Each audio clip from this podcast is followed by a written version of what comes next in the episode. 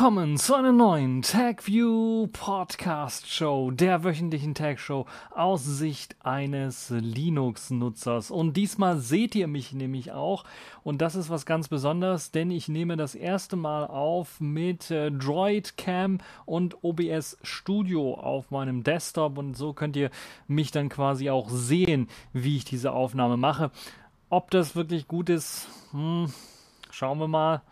Gucken wir mal entscheiden wir mal später. Ich habe jetzt nochmal nachfokussiert. Es wirkt so ein bisschen gequetscht alles noch immer.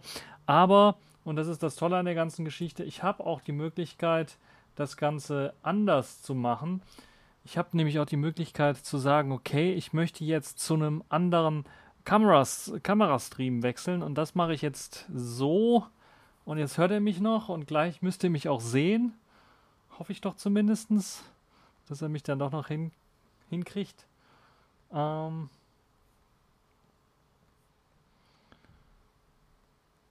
also zumindest habe ich die richtigen Einstellungen mit drin. Und da sollte. Und da sollte. Und da ich mein Tablet hier und kann und dann, dann wechseln zwischen dieser Kamera zwischen dieser Kamera, dieser Kamera und dieser und, Kamera. Äh, ja, das, und, ist, so äh, ja, das ist aber, hat so ein bisschen eine kleine Verzögerung, das werdet ihr auch dann Aber bemerken. wir wechseln jetzt mal zu, aber wir wechseln jetzt mal äh, zu dieser Kamera und beschäftigen uns mit einigen Themen, die ich natürlich überhaupt nicht vorbereitet habe. wie ihr auch schon sehen könnt, ich habe hier nur Browser-Tabs offen. Nichtsdestotrotz wollen wir uns mit den Themen beschäftigen. Wir fangen an mit dem Thema Spionage, Verfassungsschutz warnt vor Chinas Sozialkreditsystem. Dann haben wir noch Angriff auf die Anonymität. Eine polnische Gesichtssuchmaschine namens PimEyes steckt in der Kritik. Zügige Updates für Smartphones. Google erklärt verbesserte Android-Updates. Auch eine sehr interessante Geschichte. Und passend dazu, Android 10 verbreitet sich bisher am schnellsten im Vergleich mit anderen Android-Systemen. Dann haben wir eine ganz neue Kamera, die Canon EOS R5, die schafft 8K Aufnahmen. Das ist also auch eine sehr spannende Geschichte. Und dann haben wir noch äh, Valve, eine kleine Historie, Half-Life 3. Zum Teil sollte das wohl prozedural generiert werden. Dort gibt es einige News. Und dann haben wir die Kategorien in dieser Woche. Distro der Woche Neptune 6.5 rausgekommen. Und dann auch noch äh, Sailfish der Woche, Whisperfish wird weiterentwickelt. Da gibt es jetzt eine allererste Alpha. Die ist noch wirklich nicht wirklich nutzbar. Man kann sich zwar anmelden, aber hat noch keine Möglichkeit, Texte zu empfangen und zu schreiben. Aber es ist gut, dass da einer weiterentwickelt. Das wollen wir uns dann auch nochmal anschauen. Wir fangen aber zunächst einmal an mit äh, Spionage. Verfassungsschutz warnt vor Chinas Sozialkreditsystem. Jetzt fragen sich einige, was, warum hat der Verfassungsschutz hier in Deutschland überhaupt sich sowas angeschaut und warum warnen die jetzt davor? Was hat das mit uns zu tun? Ich dachte, dieses Sozialkreditsystem wird es nur in China geben. Also dort werden chinesische Bürger quasi, je nachdem, wie sie sich verhalten, also ob sie bei Rot über die Ampel gehen, ob sie pünktlich ihre Steuern zahlen und so weiter und so fort, kriegen sie halt eben einen Social Score, einen sozialen Kredit im Grunde genommen, also eine ein, ein virtuelle Zahl zugeordnet und je höher der ist, desto mehr Punkte kriegen sie. Also je staatstreuer sie sich verhalten, desto mehr Punkte bekommen sie. Und jetzt soll das Ganze auch, ja, sich doch ein bisschen was ausweiten. Und zwar hat das damit zu tun, dass natürlich viele chinesische Unternehmen auch ähm, ja, in soziale Netzwerke investieren und diese Netzwerke auch teilweise ja global genutzt werden. Hier in Neuseeland zum Beispiel kann man mit Alipay oder WeChat Pay in einigen Restaurants, Bars und Geschäften bezahlen.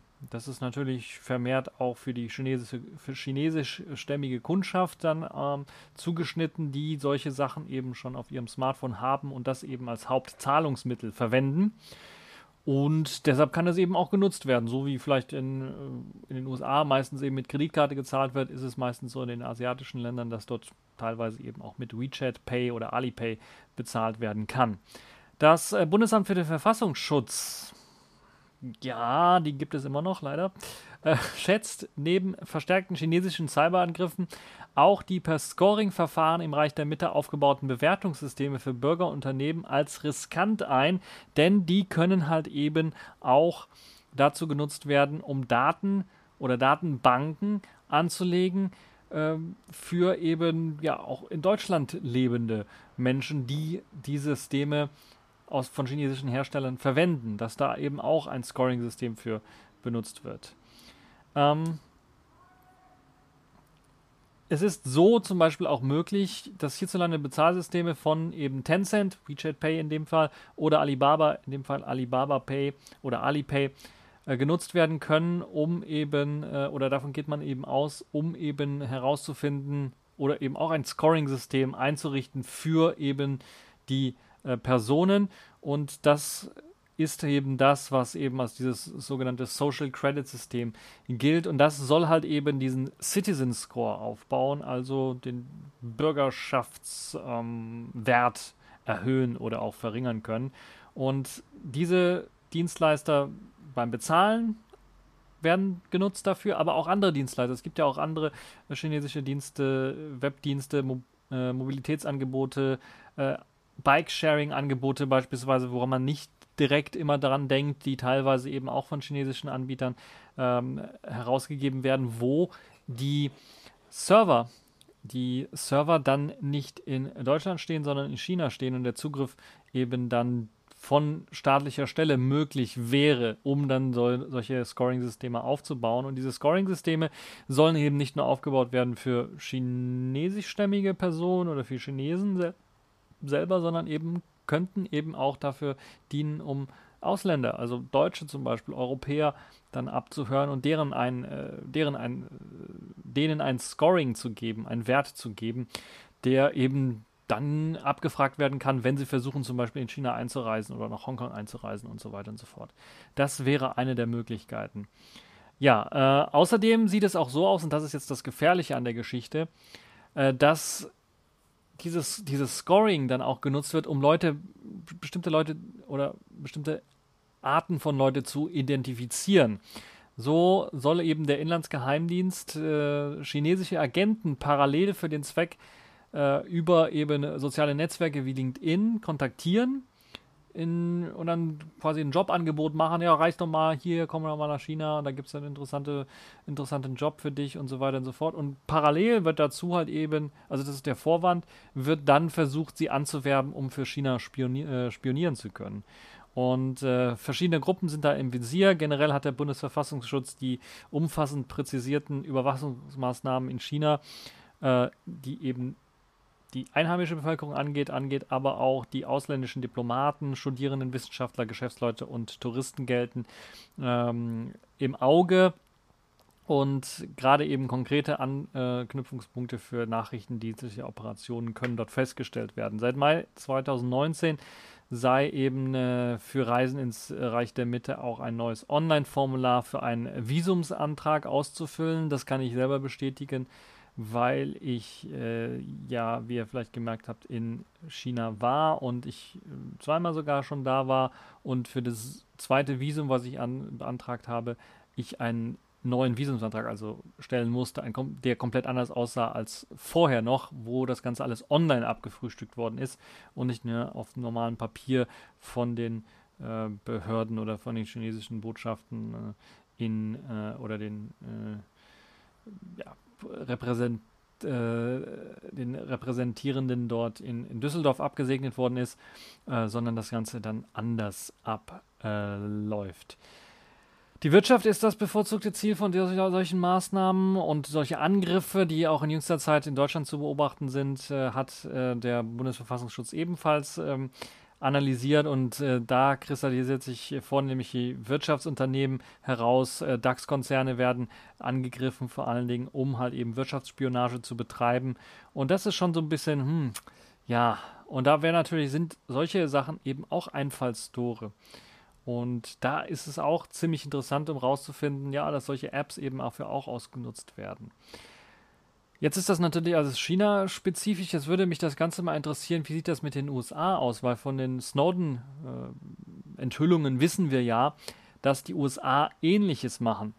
Äh, in den USA sind solche Praktiken ja kein, kein Geheimnis mehr. Dank der Snowden-Enthüllungen wissen wir, dass eben auch Industriespionage betrieben wird. Und da wäre es mal interessant zu wissen, ja, wie sieht das Ganze denn da aus ähm, konkret mit äh, Untersuchungen, was US-Behörden und so weiter angeht. Also das würde mich mal auch interessieren, äh, wie da so die Lage ist. Wir machen mal weiter und be beschäftigen uns mit dem zweiten großen Thema, Angriff auf Anonymität. Es gibt nämlich eine neue in Polen entwickelte Gesichtssuchmaschine, die nennt sich Pim Eyes und die erinnert mich so ein bisschen an, an diesen einen Anime, den es da gab vor ein paar Jahren. Vergessen, wie der hieß. Ich glaube, Eden of the East hieß diese Anime-Serie. Anime-Serie. Und da ging es auch darum, dass man ähm, mit dem, damals war es noch kein Smartphone, sondern glaube ich nur ein, nur ein Klapp-Handy, also ein altes Dumbphone, im Grunde genommen dann Fotos machen konnte von Leuten und dann herausfinden konnte relativ schnell, wer die Person eigentlich ist, weil da alle möglichen sozialen Netzwerke durchsucht worden sind und ja, Bildsuchmaschinen ähm, durchsucht worden sind. Und teilweise ging das auch in Echtzeit, dass man da einfach sein, sein Handy da hinhalten konnte und dann wurde dann per Livestream gesagt, oh hey, das ist die und die Person, die hat äh, das und das, die studiert gerade das und das oder die macht gerade das und das. Das ist natürlich sehr, sehr spooky. Und jetzt ist das quasi Realität geworden mit eben Pim Eyes, das jetzt stark in der Kritik ist. Denn ähm, ja, es ist so ein bisschen ja, spooky, würde ich mal sagen. Äh, Gerade Politiker äh, von der Regierung, Opposition im Deutschen Bundestag fordern eben eine Regulierung dieser, dieses polnischen Startups PimEyes, das eben darauf äh, spezialisiert ist, Gesichter zu analysieren in Fotos, die man hochlädt und dann eben rauszufinden, wer diese Person ist, indem es einfach auf allen möglichen sozialen Netzwerken, YouTube zum Beispiel eben auch, Twitter, äh, Facebook und wie sie alle heißen, nach diesen Gesichtern auch suchen, um möglichst viele Informationen zur Person herauszufinden und äh, dann eben passende Artikel oder passende Bilder äh, zu finden. Und äh, die Datenbank für ein Startup ist das schon gar nicht mal so schlecht. Umfasst etwa 900 Millionen Gesichter. Das ist schon mal interessant. Ob das jetzt alles die gleichen Gesichter sind oder sagen wir mal nur zehn Leute oder sowas. Ich vermute, das sind schon ein bisschen, das sind einmalige Gesichter eventuell schon. Und das wäre schon hoch. Eine Milliarde, fast eine Milliarde Leute, das ist schon 900 Millionen, äh, Millionen Leute, ist schon eine gewaltige Anzahl. Netzpolitik.org hat sich die Suchmaschine auch angeschaut und sagt eben, dass äh, sie massenhaft Gesichter analysiert und speichert und biometrische Daten davon erstellt und PIM-Eyes sei ein ähm, umfassender Angriff auf die Anonymität weil damit sei es wirklich möglich, wie in diesem Anime, den ich beschrieben habe, in Zukunft einfach, wenn die App installiert ist, einfach mal eine Straße rumlaufen. Oder es gab ja dieses äh, Spiel äh, Watch Dogs, wo es ähnlich funktioniert. Da läuft man mit seinem Handy rum und kann dann die Personen scannen und dann sieht man, das ist die, die Person so und so alt, das ist der Beruf. Und das soll jetzt mit PIM-Eyes eben auch möglich sein. Und das sorgt natürlich auf der einen Seite für Kritik, auf der anderen Seite ist das natürlich doch schon ein bisschen was spooky. Und auch eben der Wegfall der Anonymität ist da auch so ein bisschen ein großer Punkt, weil man kann dann in Zukunft eventuell, wenn dieser Service nicht irgendwie reguliert wird, weil ich kann mir vorstellen, dass das nicht der einzige Dienst ist, der sowas auf den Markt bringen könnte. Die Technologien ist, äh, die Technologien sind eben da, die Technik ist da, um das machen zu können. Kann ich mir durchaus vorstellen, dass das in Zukunft eventuell für Probleme sorgen könnte wenn eben sowas nicht reguliert wird, weil dann kann ich nicht auf der Straße normal rumlaufen, ohne dass jeder, jeder Mann weiß, wer und was ich bin. Äh, Im Idealfall ist es ja auch kein Problem, weil sowieso die Nachbarn mich kennen, aber wenn ich jetzt gerade am Urlaubsort bin oder sowas äh, und einfach relaxen möchte, nicht erkannt werden möchte oder sowas, dann ist es auch schon ein bisschen nervig, ne? Und ja, gibt da viele Politiker, die sich dazu äußern und die meinen, okay, das muss jetzt reguliert werden. Da muss auf jeden Fall ein EU-Gesetz auch rauskommen. Und äh, ja, wie funktioniert das Ganze technisch gesehen? Die Gesichtserkennung wird durch Clearview AI und Facebook vor allen Dingen gemacht, während eben zum Beispiel die USA biometrische Gesichtserkennung ähm, des Unternehmens Clearview AI von manchen Strafverfolgungsbehörden dann in den USA genutzt wird. Da habe ich ja letztens bereits schon äh, von berichtet, dass das auch dazu führen kann, dass die Polizei nicht mehr ihrem eigenen Sachverstand ähm, gehorcht, sondern dann so einem Computersystem gehorcht und dann, dass jemand anders dann diesen Ärger mit der Polizei hat.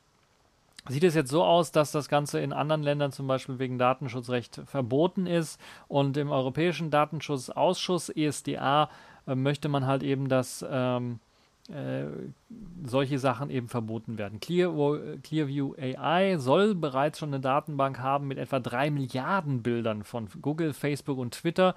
Und äh, das ist schon eine ganze Reihe, also von Menschen im, im Internet, die sich da äh, auftauchen. Und ähm, Google, Facebook und Twitter haben sich zusammengetan, interessanterweise, und haben zur Löschung der dort kopierten Fotos aufgerufen. Und eine Liste der äh, Kunden bei Clearview hat eben äh, sei abhanden gekommen.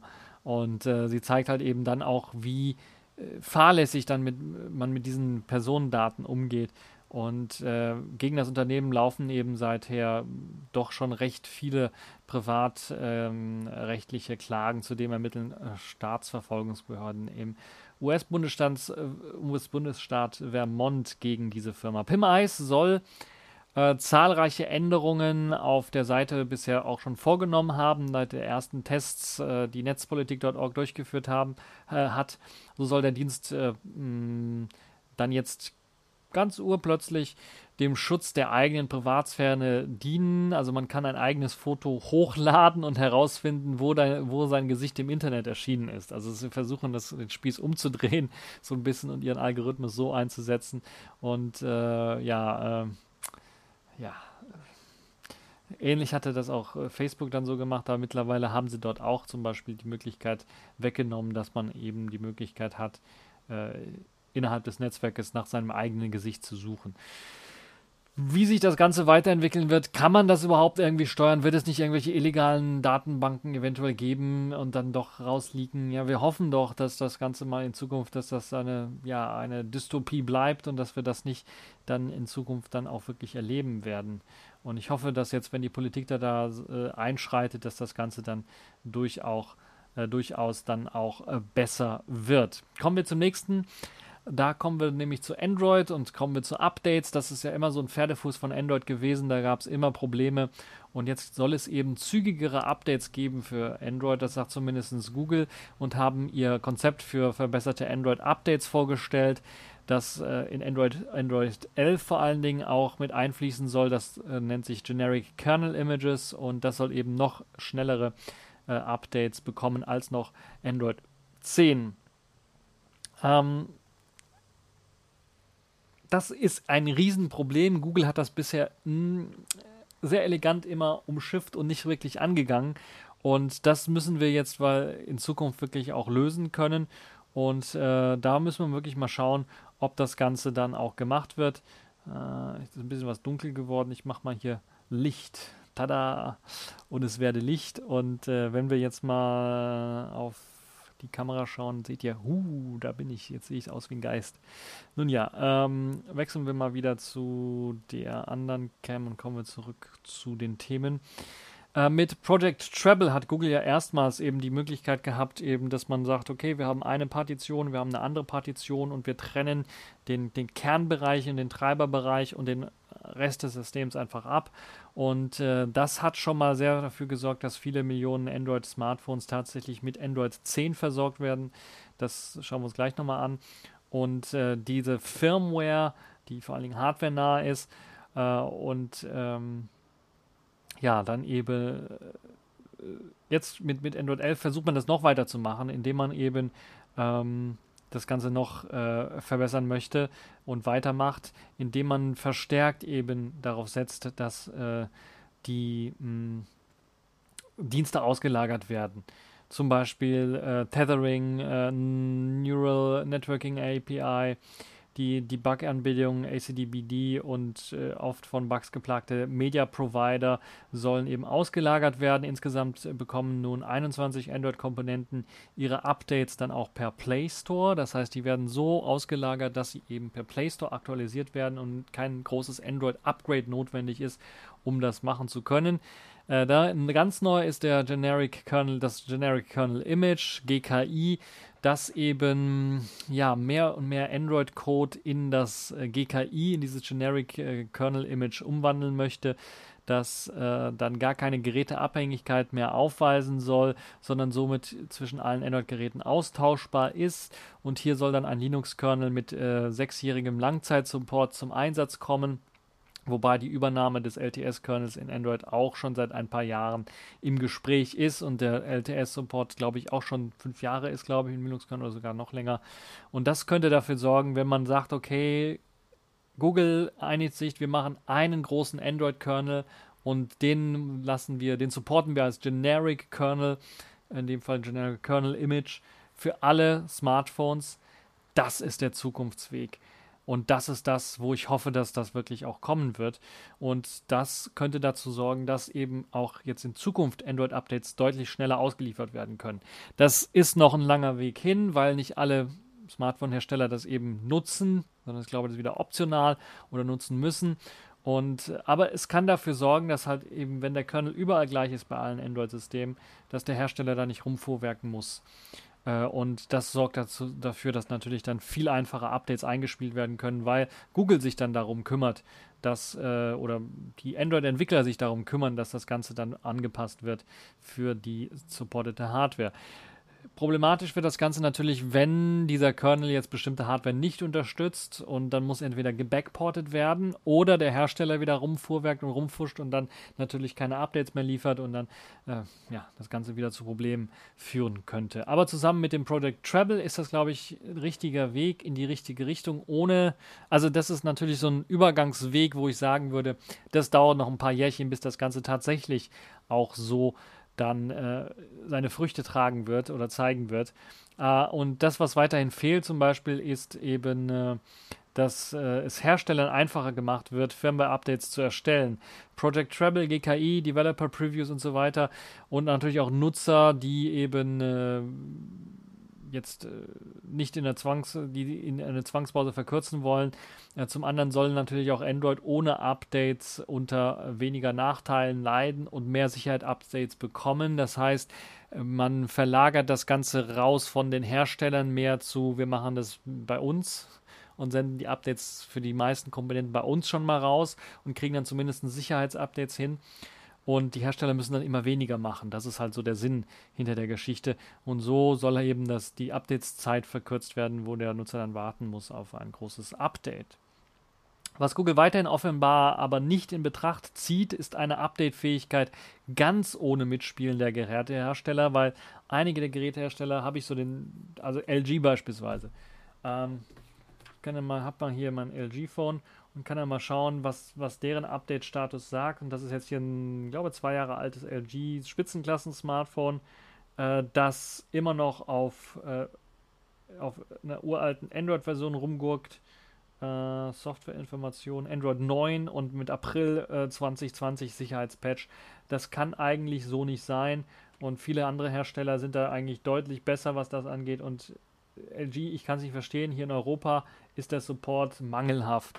In den USA habe ich gehört, da gibt es das Android 10 Update schon seit längerem und auch Sicherheitspatches werden gemacht, weil dort eben wahrscheinlich auch die bezahlende Kundschaft sitzt. Und hier in Europa ist halt äh, null Support, was das angeht. Und ich ich kriege auch kein großes Update mehr dafür, habe ich den Verdacht. Ähm, dann die Update-Fähigkeit, wie es eben bei Desktop-Systemen ist, dass man einfach sagt, okay, wir updaten unser System wie in Windows oder wie in Linux und der Hersteller muss da nicht rumfummeln. Das ist nicht drin. Das fehlt noch und das ist das, was äh, der, der Pferdefuß von der ganzen Geschichte ist. Und das ist das, was Google endlich angehen sollte. Die müssen die Gerätehersteller dazu zwingen, auf der einen oder anderen Form. Und die haben die Macht dazu mittlerweile, weil eben die vielen Gerätehersteller abhängig sind von den Google Play-Diensten. Und da hat Google, die sitzen am längeren Hebel. Klar, Huawei ist jetzt draußen, aber andere äh, bemüht sich auch wieder reinzukommen irgendwie und andere sind da auch äh, ganz stark äh, in der Bredouille, wenn die Google Play-Dienste verschwinden würden. Wir werden sehen, wie sich das entwickeln wird. Hoffen wir mal, dass das ein richtiger, guter Schritt ist in die richtige Richtung. Zumindest zeigt jetzt die Verbreitungszahl von Android 10, dass das mit Project Treble schon mal erste Früchte getragen hat, nämlich 300 Tage nach Marktstart hat Android 10 besser äh, bessere Werte erhalten als seine Vorgängerversion, denn äh, aktuell liegt äh, Android 10 äh, beispielsweise bei, wo sind es, 400 Millionen Geräten, die mit Android 10 laufen, nach 30, 300, 300 Tagen. Und beispielsweise Android 9 hatte nach 300 Tagen einmal 300 äh, Millionen Geräte, also 100 Millionen Leute werden mehr erreicht, 100 Millionen Geräte werden mehr erreicht. Android 8 äh, lag bei etwas mehr als 100 Millionen Geräte. Ihr seht, da ist ähm, da zeigt sich, dass Google da Schritt für Schritt dann doch seinen Weg geht, aber noch viel Vorsicht hat, wenn ich überlege, wie viele Leute haben denn hier ein, ein Sailfish OS Phone und da die neueste Version, ich glaube, es sind so 99 oder 98 Prozent. Äh, vor allen Dingen gerade, wenn es darum geht, dass die Leute dieses Selfish OS Phone äh, von oder mit einer offiziell unterstützten ROM haben. Da sind es meistens eben ganz, ganz flotte Updates, aber natürlich auch die ganzen Custom ROMs und so weiter und so fort können geupdatet werden. Und das zeigt so ein bisschen, das kann natürlich auch gemacht werden, weil der Hersteller äh, die Updates liefert und selbst auch die Drittanbieter relativ schnell, also da die Updates raushauen können. Ja, Project Treble ist angesprochen hier, ist eines der großen Projekte, die mit Android 9 äh, ausgeweitet worden sind und dann dazu geführt haben, dass dieses Generic System Images dazu geführt hat, dass man halt eben die Möglichkeit hat, ganz einfach das System upgraden zu können.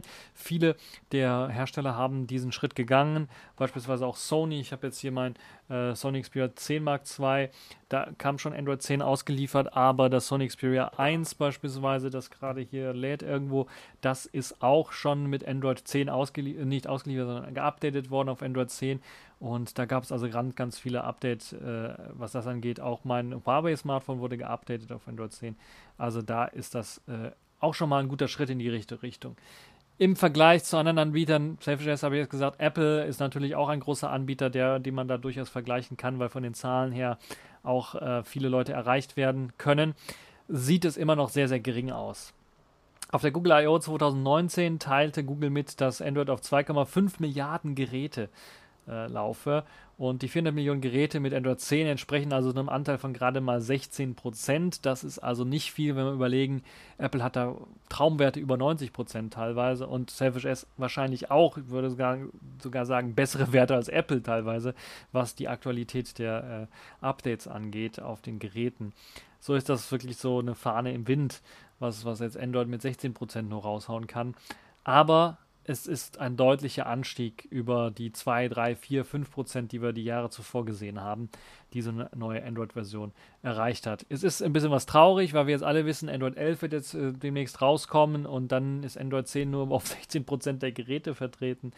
Ach, da muss man sich wahrscheinlich ein neues Gerät auch kaufen, weil die Hersteller eben die Updates nicht liefern. Hoffen wir, dass das alles mit Android 11 besser wird. Dieses ganze Android bereitet mir da ein bisschen Sorgen und Kopfschmerzen.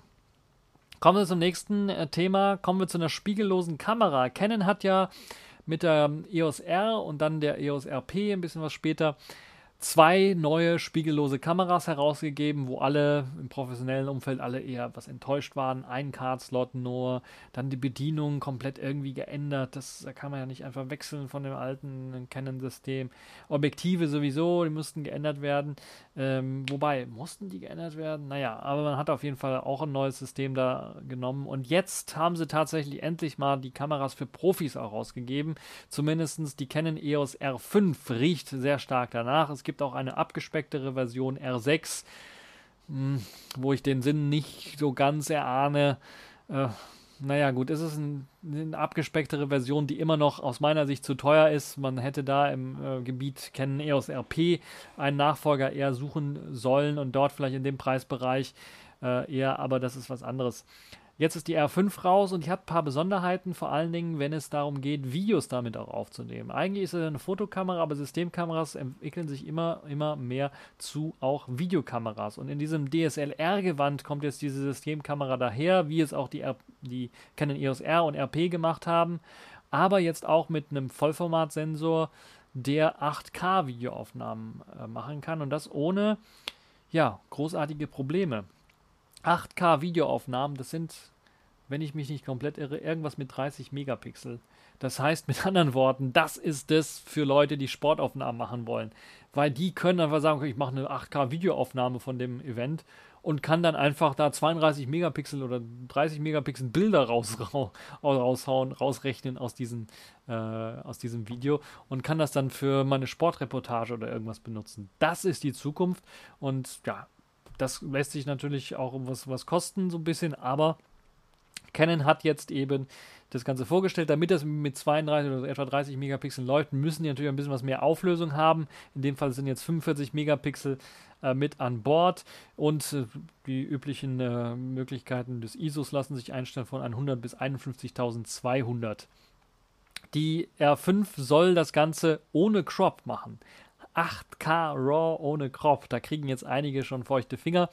Und zwar zeichnet das Ganze dann bis zu 29,97, also etwa 30 Bilder pro Sekunde auf im 422 10-Bit-Format im Canon Log in H265 oder 422 10-Bit HDR PQ äh, H265 äh, kann das Ganze aufgezeichnet werden. Das benötigt natürlich auch, weil das so viel Bandbreite ist, sehr, sehr schnelle Speicherkarten. Deshalb wird da, werden keine normalen SD-Karten eingesetzt. Ich habe ja jetzt von super schnellen SD-Karten auch berichtet, sondern es werden CF Express, also Compact Flash Express Karten oder sowas werden da benutzt. Also auch eine neue Art von, von, von Speicherkarten.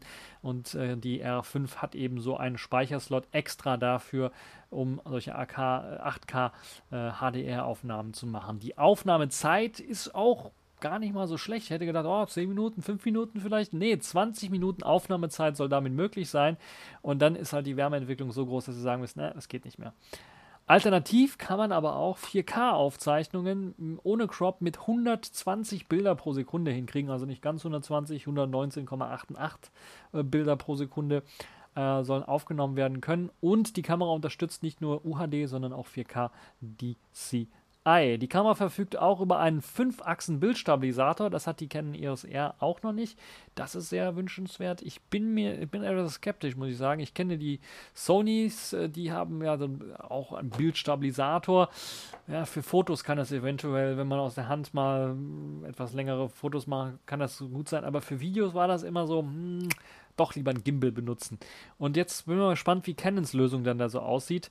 Und da müssen wir mal schauen, wie sich das entwickeln wird. Das Bildmaterial wird, wie gesagt, auf CFS Express äh, gespeichert oder es gibt noch einen zweiten Kartenslot für Leute, die eben noch eine SD-Karte haben. Die können auf SD UHS 2 äh, speichern. 12 Bilder pro Sekunde ähm, mit 180 Serienaufnahmen hintereinander können geschossen werden, sogar 20 pro Sekunde im elektronischen Verschluss. Und das Autofokussystem verfügt über 1053 Messpunkte. Warum sind das so viele Punkte? Ja, wir haben so viele Pixel. Ne?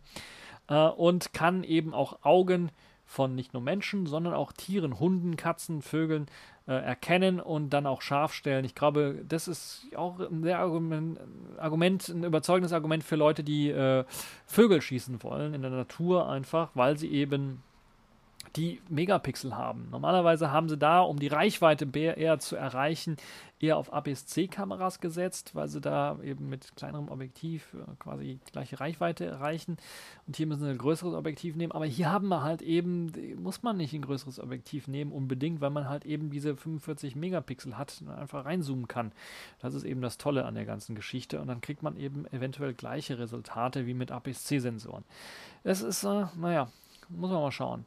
Ähm, die Bildwiederholrate mit 120 Bildern pro Sekunde hat eine Auflösung äh, im elektronischen Sucher von 5,76 Millionen Bildpunkten. Das ist auch sehr, sehr ordentlich. Und es gibt dann noch ein 3,2 Zoll großes Display mit 2,1 Millionen Bildpunkten, das sich dann einfach ausflippen lässt. Und man sieht es hier im Foto auch schon verstellen kann. Also es kann einen nach vorne äh, dann äh, fürs Vloggen zum Beispiel dann auch äh, äh, anschauen quasi, oder man kann sich selber anschauen im Bild. Ja, der Akku soll laut SIPA-Standard etwa 490 Aufnahmen können. Äh, bei der Suchernutzung, der Sucher hat eine höhere Auflösung, nur 320. Die EOS R5 soll ab Ende Juli 2020 ohne Objektiv zum Preis von 4.385 Euro erhältlich sein. Das ist schon oh, ein ordentlicher Preis, wie ich finde. Und äh, verdammt teuer, muss ich ganz ehrlich sagen. Ja, es bietet eine ganze Menge, aber ist verdammt teuer. Dann gibt es noch die R6, das ist die abgespecktere Variante, die kommt auch mit dem Bildstabilisator, zwei Daumen nach oben dafür, kommt aber nur mit 20 Megapixeln.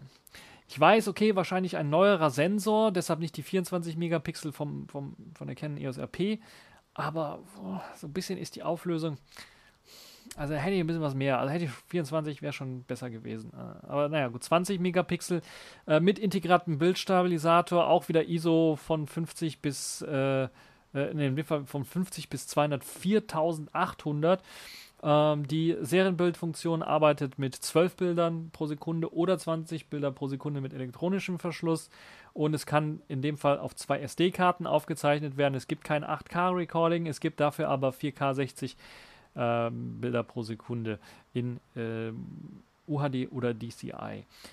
Der elektronische Sucher kommt auf 3,69 äh, Megapixel und das Hauptdisplay auf 1,62 Megapixel. Auch wieder ein vorne schwenkbares Display, das eben dann für Ende August ab äh, 2600 Euro in den Handel kommt. Ohne Objektiv, mit Objektiv kostet dann 2980 Euro. Äh, ist, das ist, wo ich sage, Canon, da ein Bildstabilisator, gute Sache, wenn der gut funktioniert im Videomodus, wäre das eine super Videokamera auch. Aber der Preis ist einfach ein bisschen was zu hoch.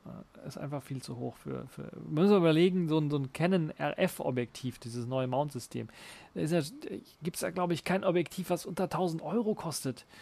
Und 1000 Euro und mehr. Das heißt, das muss man da drauf rechnen, wenn man in dieses System einsteigen möchte. Wenn man es nicht möchte, kriegt man natürlich auch einen Adapter und kann dann die alten EF-Objektive von Canon benutzen. Die gibt es ja teilweise, für, die kriegt man hinterhergeschmissen, 50 Euro oder sowas, kriegt man dann 50er, 1,8er oder sowas. Also das ist schon nicht das Problem.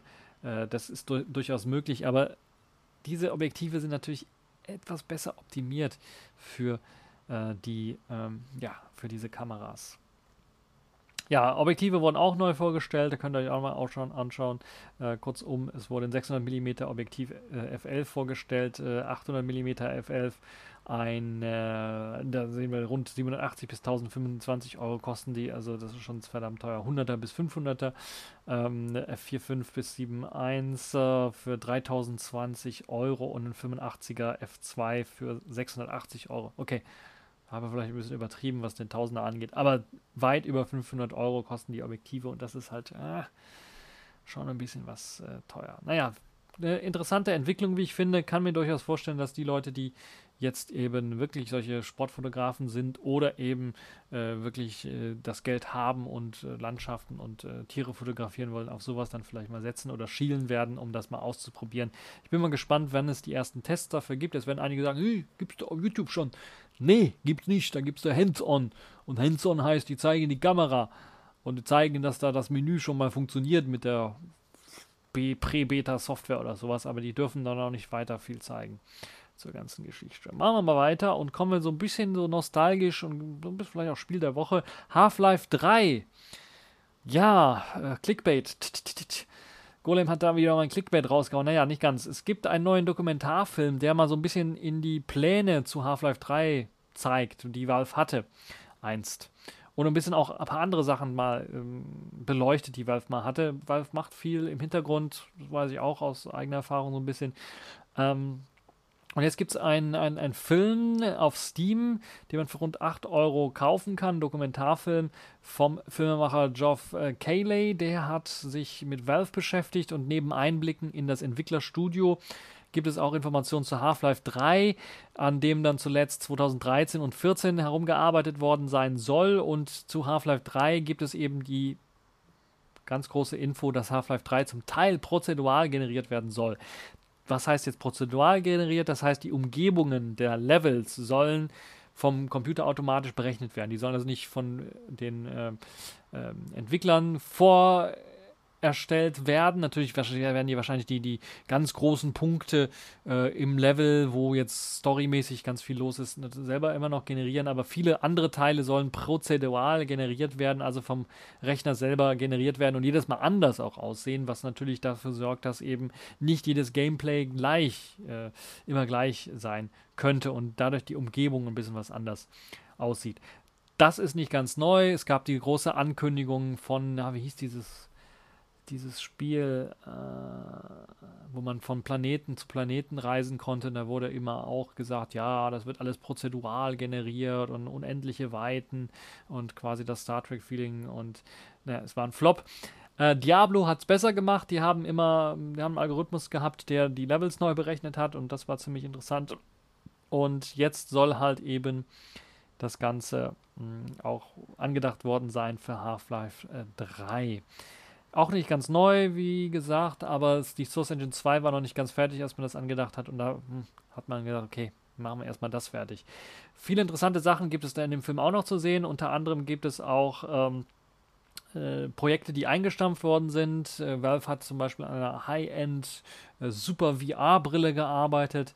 äh, und viele Virtual, Pro, äh, Virtual Reality Projekte gehabt, als Virtual Reality geboomt hat wie verrückt und die wurden auch eingestellt zum Großteil. Äh, wahrscheinlich auch aus dem Grund, weil Virtual Reality so ein bisschen abgeflacht ist und ich habe irgendwie das Gefühl, dass der große Boom, der da mal angekündigt worden ist, der kam einfach nicht. Man kann so einen Boom auch nicht erzwingen und ich glaube, der wird auch nicht so schnell kommen. Es fehlt einfach die Killer-App und die Killer-Anwendung dafür, weshalb das jeder einfach mal ausprobieren wollte. Jeder hat es mal ausprobiert auf der einen oder anderen Art und Weise, aber es ist jetzt nicht im Gaming-Alltag angekommen, würde ich mal sagen, und nicht der große Renner. Äh, muss man auch ganz klar sagen. Auch wenn jetzt die PlayStation beispielsweise das versucht, auch wirklich günstig dann auch in mögliche, also Sony hat es so versucht, wirklich alle möglichen äh, äh, Zimmer mit reinzubringen, aber Spielezimmer mit reinzubringen, das hat nicht ganz so gefruchtet. Ja, die Dokumentation äh, kann man auch erfahren, dass dann wahrscheinlich die meisten dieser Ideen, die man hatte, in Half-Life Alyx mit reingeflossen ist, was ja ein größeres Projekt für VR dann ist. Und äh, der Grund, weshalb dieses VR-Projekt und die eigene VR-Brille nicht weiterverfolgt worden ist, ist ganz einfach, der Preis war 5000 US-Dollar und das ist einfach viel zu teuer gewesen. So, jetzt machen wir aber wirklich weiter mit den äh, Kategorien in dieser Woche und kommen zur Distro der Woche. Neptune 6.5 ist rausgekommen. Das erste Wartungsrelease für Neptune hatte ein bisschen auf sich warten lassen. Wir hatten ja Probleme mit dem Server. Danke an alle Spender, die dann äh, uns Treue gehalten, äh, treu geschworen haben, uns äh, was Geld zugesteckt haben für Server, dass wir das Server anmieten konnten. Und jetzt ist die neue Version rausgekommen. 6.5er äh, Version Codename Jet kommt mit einigen Änderungen daher. Wir haben die Debian Backports Quelle aktiviert. Die liefert uns einen neuen Kernel, Linux Kernel 5.6. Der ermöglicht eben auf modernen Geräten lauffähig zu sein. Außerdem UEFI Secure Boot Geräte können jetzt auch gestartet werden oder können jetzt auch genutzt werden. Neptune startet da ohne Probleme. Es gibt Updates für proprietäre Firmware und Systemd wurde auch aktualisiert und viele der Programme, die wir mitliefern, wurden aktualisiert. LibreOffice zum Beispiel auf Version 6.4.5, Inkscape auf Version 1 gehoben. Sehr schönes Programm, kann ich nur empfehlen. Chromium ist mittlerweile in Version 83 mit dabei. Thunderbird 6810, VLC 3011, FFmpeg 414 und Pulse Audio 13 ist mit dabei. Wir haben auch äh, ein paar Tweaks im, für, fürs Plasma ausgeliefert, was dafür sorgt, dass die Be Bildbeschränkung auf 60 Bilder pro Sekunde aufgehoben wurde und jetzt das Ganze in 120 Bildern pro Sekunde oder mehr ähm, ja, 120, glaube ich, ist die Grenze jetzt eingestellt. Das heißt, für die Leute, die 120 Bilder äh, pro Sekunde auf ihrem Monitor haben, können das jetzt einstellen und das läuft dann super, super smooth und flüssig. Außerdem haben wir noch ein paar weitere Grenzen, was äh, auch Animationsarten äh, angeht, von Plasma ein bisschen was äh, rumgetweakt, dass das Ganze ein bisschen was flüssiger läuft. Das sollte also durchaus zu finden sein. Und für die Leute, die mal ein neues Outfit, neuen Look and Feel ausprobieren wollen, wir haben das Look and Feel, das Neptune Look and Feel aktualisiert. Nicht das Standard Neptune, Neptune Classic ist das Standard, sondern äh, das neuere Neptune Look und Feel Paket wurde aktualisiert und wir experimentieren da mit dem neuen Icon Theme und eben einem äh, Breeze Design, was dazu führen sollte, dass das Ganze ein bisschen was besser integriert und wir weniger Probleme haben, vor allen Dingen mit Updates bei nächsten, bei neueren äh, KDE Plasma Versionen, weil dieses Qt Curve, was wir aktuell in der Classic Version einsetzen, immer wieder mal hier an der einen oder anderen Stelle gepatcht werden musste, um vernünftig lauffähig zu sein. Und wir wollen dem Problem aus dem Weg gehen und ein neues, moderneres Design dann übergehen. Und da kann man zumindest den aktuellen Entwicklungsstand, den wir jetzt aktuell haben, was das Design für Neptune 7 angeht, dann sehen. Was Neptune 7 selber angeht, das wird in der nächsten Zeit wahrscheinlich nicht kommen. Ich gehe davon aus, im nächsten Jahr, im Frühjahr, wird äh, Neptune 7 zusammen mit dem neuen Debian-Release äh, erscheinen. Das heißt, wenn Debian rauskommt, kurze Zeit später, sollte auf Basis dessen dann auch Neptune 7 erscheinen. Da könnt ihr euch also drauf freuen, was das angeht. Ob es noch weitere Wartungsreleases geben wird, weiß ich noch nicht. Es kann durchaus sein, dass wir im Winter eventuell noch ein Wartungsrelease rausgeben, wenn da jetzt kein großes Problem noch auftaucht oder wir nicht irgendwie eine super geniale Änderung noch äh, finden, äh, weshalb wir ein Wartungsrelease äh, raushauen wollen. Auf jeden Fall, die 6.5er Version ist jetzt fertig und äh, wir planen erst einmal mit der, mit der nächsten großen Version als 7er Version. Sei denn, es kommen wirklich jetzt größere Updates noch rein, die dazu uns zwingen würden, eine 6.6er oder 6.7er oder 6.8er Version rauszugeben. So, das zu Neptun. Schaut euch einfach mal an, könnt das Ganze runterladen. Das Image ist etwa 2,4 Gigabyte äh, groß und da könnt ihr euch das Ganze runterladen. Systemvoraussetzungen stehen ja hier auch, äh, ist also nicht ein großes Problem. Jetzt kommen wir noch zum Selfish der Woche, das allerletzte Thema für diese Woche.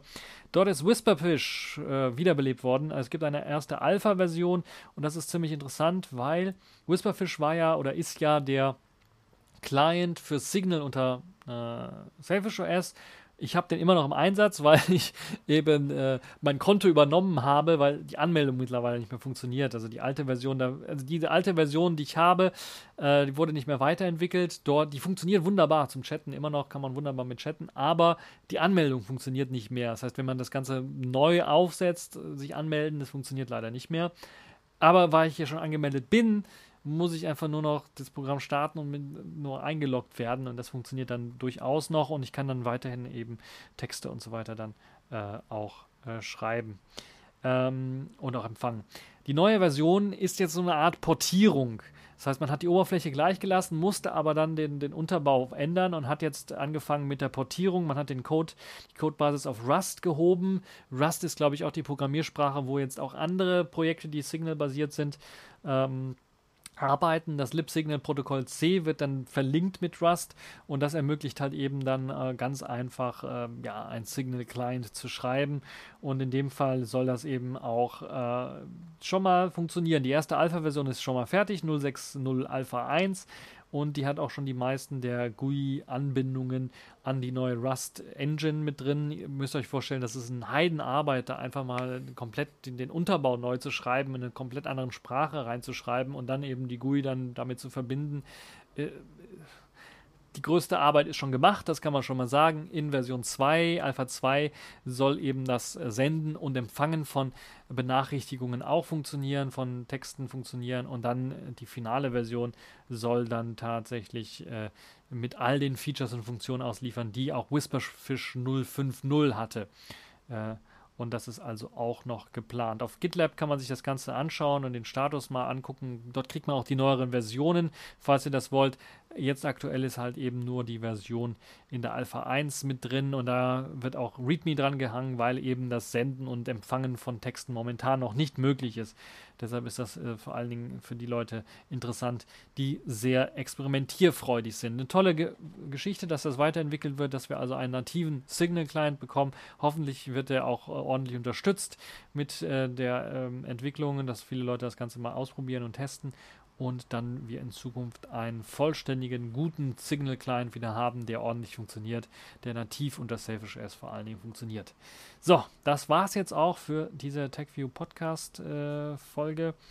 Äh, äh, ihr seht ja mich, es ist wirklich dunkel geworden. Ich habe im Hellen angefangen, jetzt ist es dunkel geworden. Ich muss also eine ganze Menge, ich habe wahrscheinlich den Himmel zu Tode gelangweilt und so langweilig gelabert, dass das Ganze jetzt dunkel geworden ist. Nun ja, das war's für diese TechView Podcast Show. Ich hoffe, es hat euch gefallen. Ihr hattet Spaß dran. Äh, liken, subscriben, Fragen stellen, alles im Kommentarbereich machen. Äh, auf YouTube könnt ihr das machen. Ansonsten natürlich Kommentare einfach ganz normal schreiben. Die Folge wird es auch als Audiofolge weiterhin geben. Keine Angst, auch wenn vielleicht jetzt in Sommerzeit etwas unregelmäßiger, weil ich auch andere Sachen zu tun habe. Aber diese Videofolge ist ein Experiment. Was ihr davon haltet, könnt ihr mir schreiben. Vielleicht ist es zu lang, vielleicht ist es zu kurz, äh, vielleicht ist es zu spontan und nicht richtig vorbereitet, wie ansonsten äh, die Folgen immer. Äh, schreibt es mir im Kommentarbereich und bis zur nächsten 呃收啊。